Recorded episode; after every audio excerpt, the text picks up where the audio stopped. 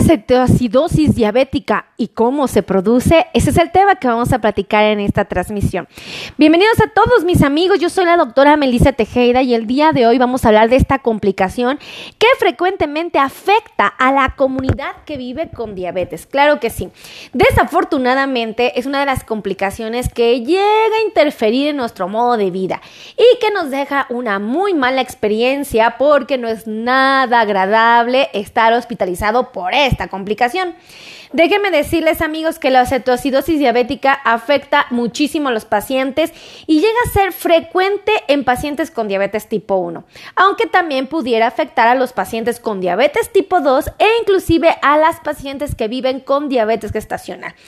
Déjenme comentarles que la cetoacidosis diabética, híjole, la verdad es que cada vez que mis pacientes vienen a consultorio les pregunto cómo fue que se, que, cómo fue que, que supieron que tenía diabetes. Bueno, muchos desafortunadamente me, me platican que fue tras esta experiencia, ¿no? Entonces, podemos a platicar de la cetoacidosis diabética, cómo es que nos afecta, cómo es que llega a nuestras vidas, cómo la podemos detectar, por qué aparece y cómo podemos resolverla. Creo que también eso es bien importante, así es que compartan, compartan, compartan, compartan, porque el tema está muy, pero muy, muy interesante. Así es que vamos a empezar platicando que eh, resulta que la cetoacidosis diabética es una condición, te los voy a explicar de una manera muy práctica, porque si yo le saco ahorita el libro y, y, y, la, ¿cómo se llama? Este, pues saco las revistas que mencionan y hablan de este tema, pues llega a ser un poco confuso y aterrador, porque algo que tengo que decirles,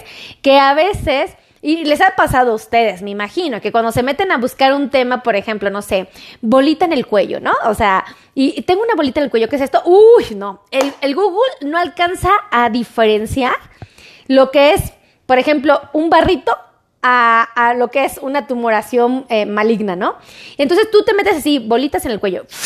¿No? Y se va así, el Google se va al diagnóstico más aterrador y más escalofriante que existe, cuando realmente tal vez esa bolita en el cuello era un absceso de pus o probablemente era un barrito que manipulaste, se infectó, bueno, en fin. Pero como es algo que tú no puedes discernir, cuando tú buscas cetoacidosis diabética, siempre te vas a ir al diagnóstico más aterrador, más eh, em, terrible y puede que no llegues a esto, pero si tienes que saber por qué aparece, para que justamente tú, a medida de lo posible, lo evites. Primero, déjenme decirles que la cetoacidosis diabética es una complicación, ¿ok? Es una complicación que puede aparecer en nuestras vidas cuando vivimos con diabetes. Esta puede afectar principalmente a los pacientes que viven con diabetes tipo 1, pero también podría afectar a los pacientes con diabetes tipo 2 y a los pacientes con diabetes gestacional. Ahora, esto es resultado de una, eh, de una elevación de cuerpos cetónicos en la sangre. ¿Qué son los cuerpos cetónicos? Ahí les va. Esto está bien interesante y bien, bien padre de entender, porque cuando lo entiendes dices, ¡Oh! ya entendí. Ya entendí por qué mi compadre tuvo una cetoacidosis diabética. Ya entendí por qué el doctor me dice que me cuide. Ahí les va. Fíjense nada más. Fíjense nada más. El cuerpo necesita energía. Para que ustedes piensen, para que ustedes caminen, para que ustedes puedan trabajar, para que ustedes puedan respirar, para lo que usted, para lo que quieran. Para que el cuerpo se mantenga vivo, necesita energía. ¿De dónde tiene energía? Del azúcar. Del azúcar que está en dónde? En la sangre. Ese azúcar en la sangre la convierte en energía. Simple. Eso es lo que hace el cuerpo desde que somos bebitos, desde que nacimos, ¿ok? Desde que estábamos en desarrollo embrionario. O sea, el cuerpo necesita energía para mantenerse activo, ¿ok? Ahora, las fuentes de energía en el cuerpo principalmente son dos. Una, el azúcar que está en la sangre. ¿De ¿Cómo llegó ese azúcar a la sangre? De lo que comemos. ¿Estamos de acuerdo? Entonces, con lo que como se convierte en azúcar y ese azúcar se va a la sangre. Se llama glucosa. La siguiente fuente donde yo puedo obtener energía es de la grasa. ¿Ok? Entonces, si a mí mi doctor me dice, me ve muy gordito, ¿qué me sugiere? Vete a caminar, vete a hacer ejercicio, porque sabe que el ejercicio requiere energía. ¿Y de dónde crees que la vas a sacar? De la grasa que tienes en el abdomen, de la grasa que tenemos en, la cintura, de la que tenemos en los brazos, en los cachetes. Esa grasa se convierte en energía. Por eso nos mandan a hacer ejercicio, para poder desaparecer esa grasita. Fíjense, resulta que cuando una persona tiene diabetes y tiene condiciones tales como, uno, tiene diabetes y no sabe que tiene diabetes. Vamos a poner el caso de alguien que no sabe que tiene diabetes, un inocente que va caminando por la calle y que no sabe que tiene esta enfermedad. Fíjense, cuando una persona no tiene insulina, la hormona que nos baja los niveles de glucosa a valores normales, es una persona propensa para tener el desarrollo de una cetoacidosis diabética. ¿Ok? Una, puede ser porque hay una falla en la administración de la insulina, simplemente no me la pongo, soy rebelde, no me quiero cuidar, a mí el doctor ya me lo recomendó y me vale gorro, pues puedo tener una cetoacidosis diabética. Se me olvidó, es algo que ya me desacostumbré, no la uso o simplemente no sé que la necesito. Cuando una persona tiene una crisis, una ausencia de insulina y la necesita, dentro de las complicaciones de, esto es que el paciente pueda tener cetoacidosis diabética. Fíjense, dos, cuando un paciente tiene una infección, cuando un paciente tiene una infección de tipo viral o una infección bacteriana, es más propenso a tener propiamente una cetoacidosis diabética. Entonces, todos sabemos que el paciente con diabetes tiene un riesgo muy alto de que las infecciones sean más violentas, sean más agresivas con nosotros, o sea, son como más intensas, ¿no? Así como que una infección de vías urinarias que a mi comadre no le hace nada, no, bueno, a mí me pone en riesgo de hospitalización, o sea, ¿por qué? Por muchos factores. Pero a todos nos queda claro que una infección nos vuelve un paciente de mayor riesgo para una cetoacidosis diabética. Alguien que deja de ponerse insulina o alguien que no se la pone porque no sabe que la necesita es una persona de alto riesgo para tener una cetoacidosis diabética. Fíjense, ¿por qué resulta esto? Vamos a suponer que la persona que va caminando en la calle no sabe que tiene diabetes, ¿ok? Y necesita insulina, ¿ok? Fíjense esto, escuchen esto. La persona es gordita, va caminando, ajá, necesita energía, porque va a subir a su trabajo, regresar, y por los niños, venir y estar en frega. La persona tiene azúcar en la sangre, pero ese azúcar no se puede convertir en energía porque le falta insulina. No tiene, no funciona, la que ella tiene o simplemente no existe, punto. Entonces el cuerpo dice, ok, ok, necesito energía, ya no, vi que no la puedo sacar de la sangre a pesar de que ya tiene mucho azúcar en la sangre. La voy a sacar de su grasa. Y entonces la comadre empieza a bajar de peso. Empieza a bajar. y le empieza, oye, comadre, ¿estás bajando mucho y pues estás haciendo dieta? Ay, no, comadre, yo ya sabes que yo no hago dieta. A mí eso no va conmigo, a mí no me gusta. Ok, comadre, está bien, no haces dieta. Pero ¿cómo le estás haciendo para bajar tantos kilos, comadre? Ay, ni me digas, comadre, ni sé. Yo creo que es porque como estoy en friega, por eso bajo de peso. Ay, comadre, bueno, pues sí, cierto, ¿verdad? Tal vez sí.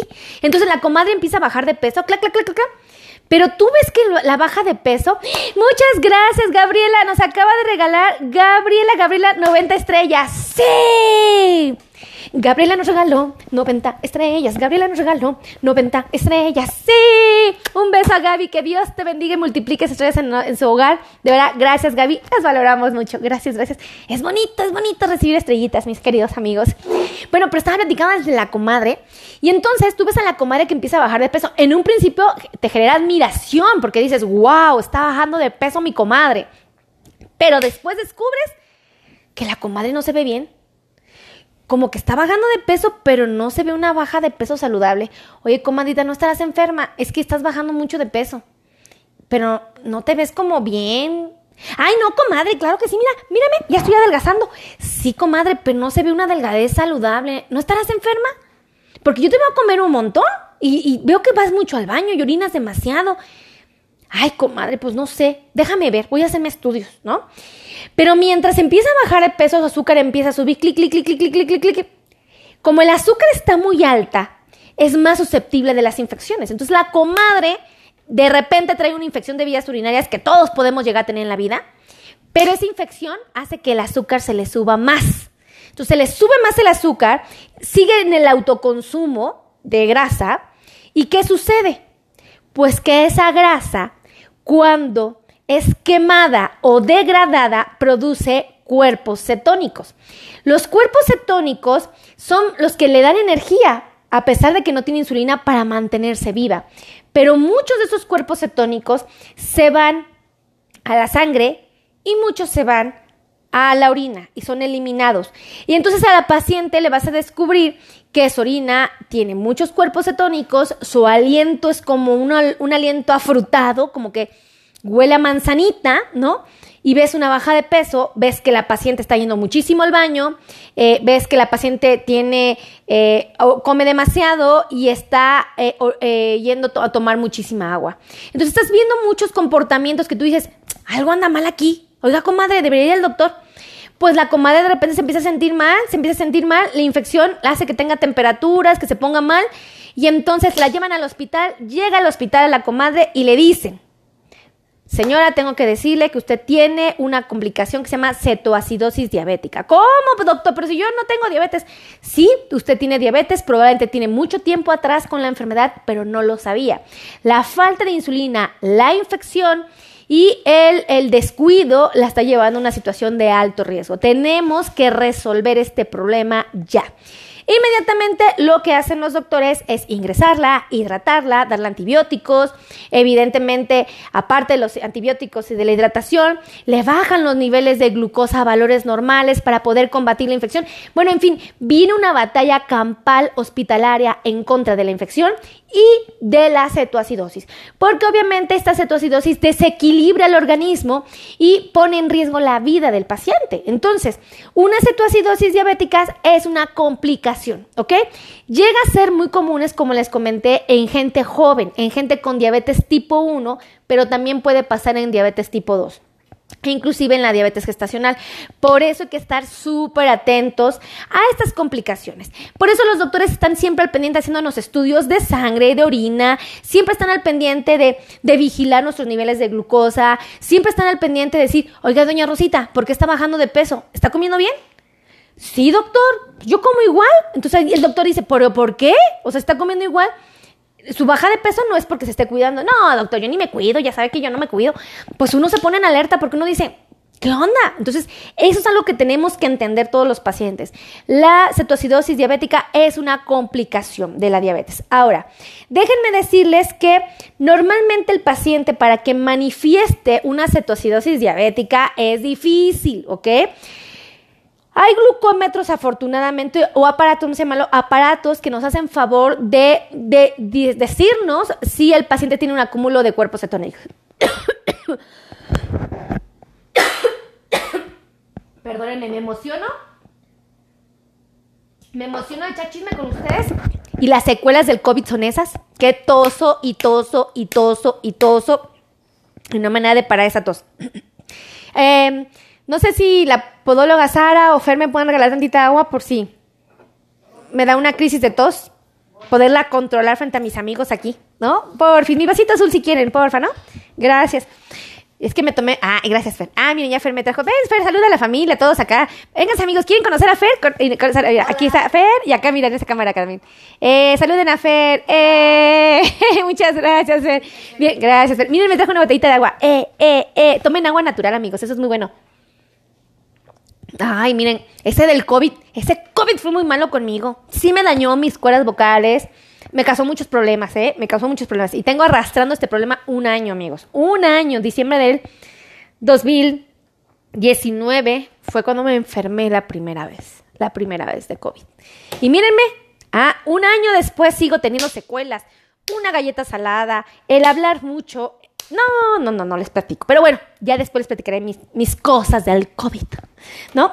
Ah, pero estamos que, ¿cómo pueden ustedes sospechar que tienen una cetoacidosis diabética, ¿no? Bueno, primero, habría que analizar si no tienen una infección escondida en alguna parte de su cuerpo, ¿eh? Porque puede ser que haya una infección en el pulmón, una infección en las vías urinarias, una infección en el pie, en fin, o sea, hay tantos lugares donde uno se puede infectar, o sea, en una, en una, en una muela, o sea, de verdad. Bueno, primero el paciente se manifiesta inapetente. Ya cuando tiene los niveles de glucosa muy altos y tiene los cuerpos cetónicos bastante elevados, el paciente se mantiene inapetente, llega a sentir dolor de estómago, llega a manifestar náuseas, puede llegar a vomitar. El paciente va a tener un olor a frutados, o sea, su, su aliento huele como a manzana, ¿ok? Como a frutas fermentadas. Se le dificulta respirar, tiene una, una, respiración muy específica, la boca se encuentra seca. ¿ok? y eh, tiene un decaimiento general, ¿no? Entonces, esto como que nos pone en alerta y obviamente lo podríamos haber detectado si el paciente se atiende oportunamente en el médico y está en revisión constante, ¿no? Pero pues si el paciente no se atiende, pues ¿cómo lo va a suponer? O sea, es muy difícil, se dan cuenta, lo que les acabo de decir es como muy generalizado, o sea, por eso los estudios siempre son pertinentes, la vigilancia estrecha con el médico es lo mejor. Y fíjense, cuando un paciente tiene síntomas, uno como médico dice, mmm, doña Rosita no se cuida, valdría la pena hacerle estudios. Y entonces dentro de los estudios que le pides, le pides, eh, vas a medir los cuerpos cetónicos, o ya tienes esta sospecha. Y si tú descubres que tiene menos de 0.6 de cuerpos cetónicos, obviamente la prueba es negativa, muy probablemente no tenga cetoacidosis. Si tiene de 0.6 a 1, pues están ligeramente elevados y bueno, habría que ver si existe la probabilidad de una cetoacidosis o hay otra causante de la elevación de los cuerpos cetónicos. Cuando el paciente tiene 1.1 a 3, Ajá.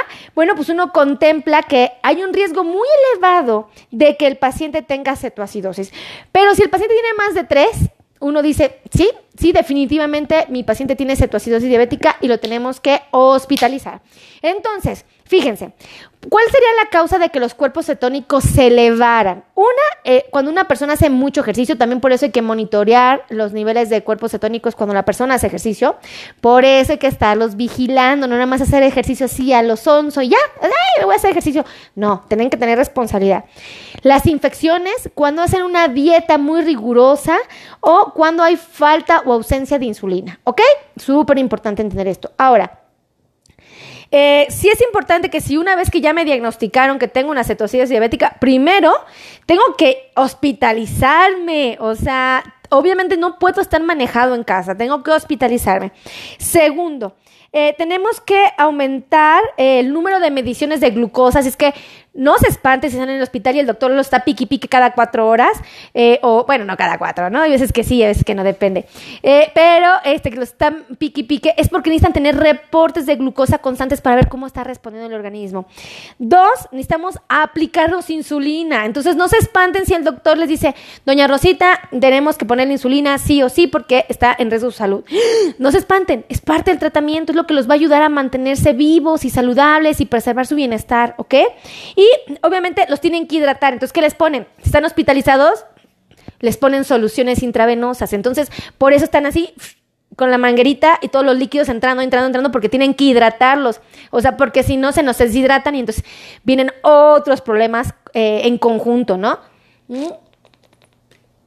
Entonces chequen eso, ¿no? Ahí está. Esta agüita, fíjense que esta agua de Kirland me gusta. Esta en específico, el sabor me gusta. Hay aguas que no me gustan. ¿Ustedes sí? ¿Qué aguas les gustan? Pongan hashtag agua. Pónganme la marca del agua que les gusta. Bonafón, Electropura. Este, ¿cuál es? Ciel. No hay otra marca. ¿Qué otra marca hay? Por ejemplo, a mí me gusta esta de Kirland. Me gusta. Es muy práctica. Pónganme qué tipo de agua natural les gusta a ustedes. Me gustaría saber, fíjense. Ahora, eh, este, también eh, deseamos que el paciente tome líquidos y tenemos que detener el ejercicio en ese momento. Obviamente el paciente hospitalizado pues no va a hacer ejercicio, ¿verdad? Tiene sentido. Pero bueno, eso es importante que ustedes lo sepan porque una cetoacidosis diabética no es cualquier cosa, es una complicación que va a requerir intervención de profesionales de la salud, de médicos especializados y de una intervención muy probablemente hospitalaria. Entonces, si tú fuiste diagnosticado en algún momento de tu vida con cetoacidosis diabética y bendito Dios estás bien, digo, te felicito, de verdad, dale gracias a Dios la oportunidad de vida que te dio y empieza a cuidarte. Si afortunadamente tú nunca has vivido esta mala experiencia, gracias a Dios tienes salud y nunca has pasado por esta mala, mala, mala, mala eh, complicación, este, cuídate para que nunca la vayas a padecer, porque, híjole, la verdad sí es complicadillo, sí es complicadillo, se los platico de una manera muy práctica, pero la verdad cuando nos cae un paciente con cetoacidosis diabética, todo así, todos queremos ayudarlo y sabemos que es difícil. Entonces, por esa razón les pido que se cuiden y que siempre estén vigilados por sus médicos. O sea, no hagan cosas intrépidas y ustedes solitos este, intenten controlar su diabetes. O sea, siempre estén vigilados por un profesional. ¿Quiénes los pueden cuidar? Los médicos especializados en diabetes y por supuesto los nutriólogos en conjunto. Cuando estos dos profesionales se juntan y el paciente se integra, uff, Uf, amigos, de verdad no tienen por qué batallar. La vida es bien fácil. La vida de un paciente con diabetes no es una vida de martirio, no es una vida de sufrimiento, no es una vida de restricciones, no es una vida de agonía. Es una vida que lo único que nos pide es compromiso y amor propio, porque es amarnos a nosotros mismos. Yo les digo a mis pacientes, quiero que reflexionen esto. Si tú a un niño de 5 años le dices, de, no de 5, ¿qué les parece un niño de 10 años? Un niño de 10 años ya entiende, o sea, ya sabe lo que es bueno y malo, ya ha experimentado cosas que no son nada agradables, ya se ha caído, ya se ha cortado, ya se ha golpeado, ya ha llorado de, un golpe. Agua cristal me pone, hashtag agua cristal Jorge Frajardo. Ah, pónganme hashtag, ¿qué tipo de agua natural toman? Yo ahorita estoy tomando la Kirland de la marca propia de Costco, así es que pónganme hashtag, ¿cuál toman ustedes, no? A mí me gusta esta, me gusta la Bonafón, sí me gusta la Bonafón, me gusta la Ciel también este, la electropura, que creen que no me gusta tanto, pero bueno, ya tengo unos años que no la pruebo, entonces no sé, y la dejé de probar por lo mismo. Pónganme qué tipo de agua les gusta a ustedes natural. Pónganme hashtag el agua natural que ustedes toman, pero escríbanmelo para que yo sepa, ¿no? Ay, hay una que es muy, la Santa Clara, ¿no? ¿Cómo se llama? La agua Santa Clara también es rica, es cariñosilla, pero me gusta. Y hay otra también, hay unas muy fresas, ¿no? Muy fresas. Pónganme las aguas que ustedes toman, pónganmelas. Oigan, pero espérense, espérense. Entonces estaba platicando, ¿qué estaba platicando? Se me fue. Ya no me acuerdo.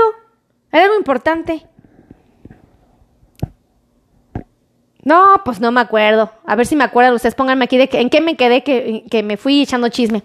Bueno, que se tienen que atender. O sea, tienen que trabajar en equipo. Solitos no lo hagan, por favor, ¿eh? O sea, de verdad, un médico los puede ayudar, un nutriólogo, y de verdad hace cosas maravillosas por ustedes.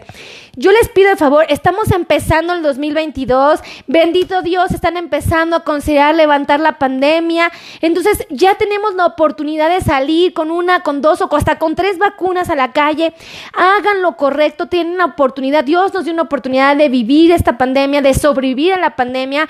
Ahora tenemos la oportunidad de retomar nuestras vidas y decidir cuidarnos. O sea, es algo que podemos, eh, pura fiel, me ponen eso, eso, pónganme, pónganme qué tipo de agua toman, hashtag y pongan el agua, hashtag, es el logo del gatito, pongan ese logo, el signo de gato y luego la palabra del agua que toman para que yo sepa, ajá.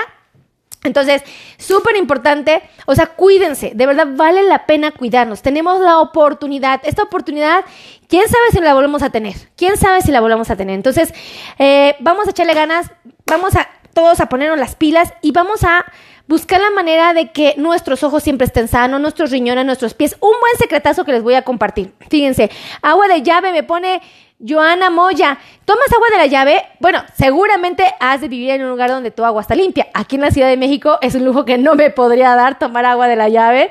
Híjole, si les platicara del agua de la llave de aquí de la Ciudad de México, ¿eh? Porque hay lugares donde sí, el agua es limpia. O sea, hay países donde de verdad, hay ciudades donde el agua es muy limpia. Pero aquí en México es un lujo que nunca nos podríamos dar.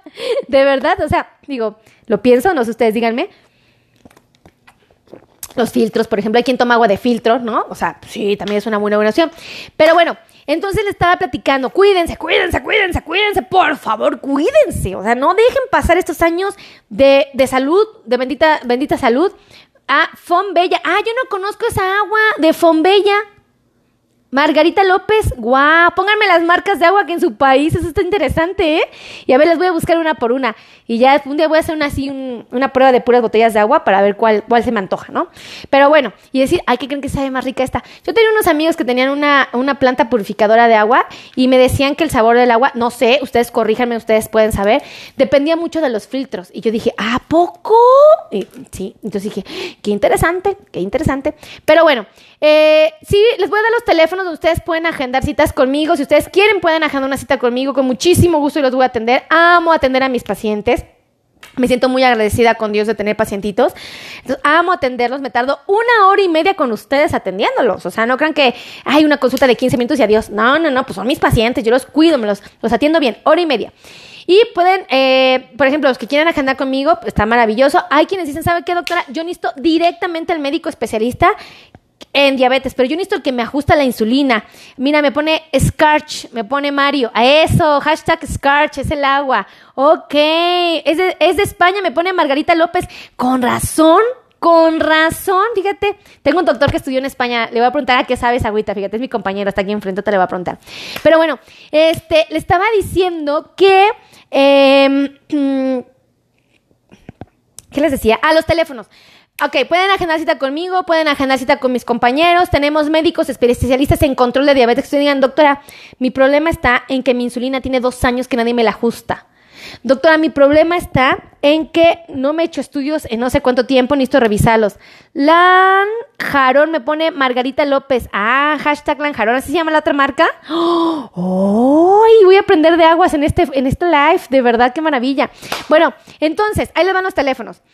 Los teléfonos donde pueden agendar una cita conmigo o con un médico especialista en control de diabetes que les ajuste el tratamiento de la diabetes o quieren un médico especialista en neuropatía diabética.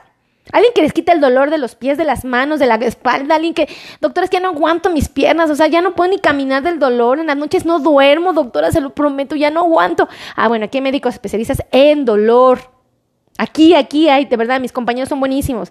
Tenemos nutriólogos especialistas en diabetes que les enseña a comer, que les enseña a comer pan, tortillas, galletas, tostadas, fruta. Si ustedes quieren aprender a comer mango, la nutrióloga les enseña a comer mango. Si ustedes quieren aprender a comer piña, les enseña a comer piña.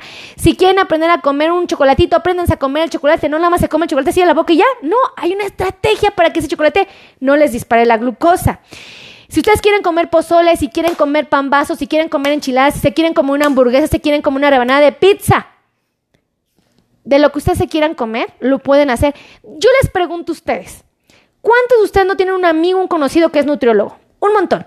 Y no les sorprende que cuando van a una reunión ellos comen como nosotros y los ves delgados y los ves saludables y dices, ¿cómo le hace para estar tan delgadita? Si en la reunión yo vi que le entró, pero gustosa a los tamalitos, le entró los chilaquiles, le entró a la hamburguesa, yo vi que se tomó el refresco. Hay trucos de alimentación que ustedes pueden ejecutar como la nutrióloga todos los días y cuando pequen no tenga repercusiones intensas en su cuerpo. Esos trucos, ¿quién se los va a enseñar? Un nutriólogo especialista en diabetes. Si ustedes tienen uñas enterradas, las uñas están curvas, les cuesta trabajo eh, a, cortarlas, tienen honguitos en las uñas, están batallando con las uñas de sus pies, tienen sus pisitos con callos, a ver, acudan con un podólogo especialista en diabetes. También aquí tengo a los mejores, no es por nada, pero pues sí soy bien exigente, la verdad sí soy bien exigente. Si no dan el ancho, pues no, no trabajan aquí. Tienen que ser, primera, de buen carácter. Segunda, muy capacitados. Tercera, que jamás me los regañen, que nunca me los ridiculicen, que siempre les enseñen a cuidarse y a hacer medicina preventiva. Ahí les van los teléfonos, ¿vale? Teléfonos para agendar citas. 55 90 01 19 99 es un teléfono de oficina. Les va otro. 55 26 51 6107. Ambos son de la Ciudad de México.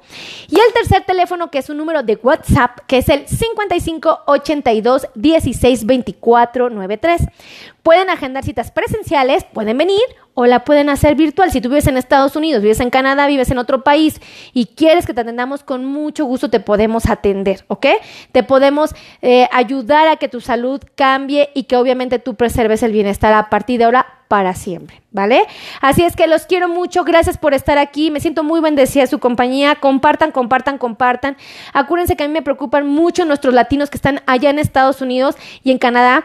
Si tú tienes un amigo, un conocido, un compadre en Estados Unidos, compártele esta transmisión, compártasela, porque bendito Dios, tal vez él no tenga diabetes, pero es muy probable que en los próximos años la pueda tener. Y si no la tiene, ojalá que así sea, tiene amigos y conocidos allá que sí tienen este problema, porque la diabetes está afectando muchísimo a los latinos que viven en Estados Unidos y Canadá. Está afectando mucho a todos los latinos, a nosotros los que vivimos en México, los que vivimos en Colombia, los que vivimos en Perú, los que vivimos en Chile, en Argentina. A todos los latinos está afectando muchísimo. En Guatemala, no, no tienen ni idea cómo está afectando. Pero en los Estados Unidos el problema es más serio todavía. ¿Ok? Entonces compartan, compartan, compartan, compartan, compartan, pero por favor ayúdenme a compartir esta información valiosa que puede ayudar a salvar muchas vidas, ¿vale? Los quiero mucho, que Dios los bendiga y nos estamos viendo en la siguiente transmisión. Besitos a todos. Adiós.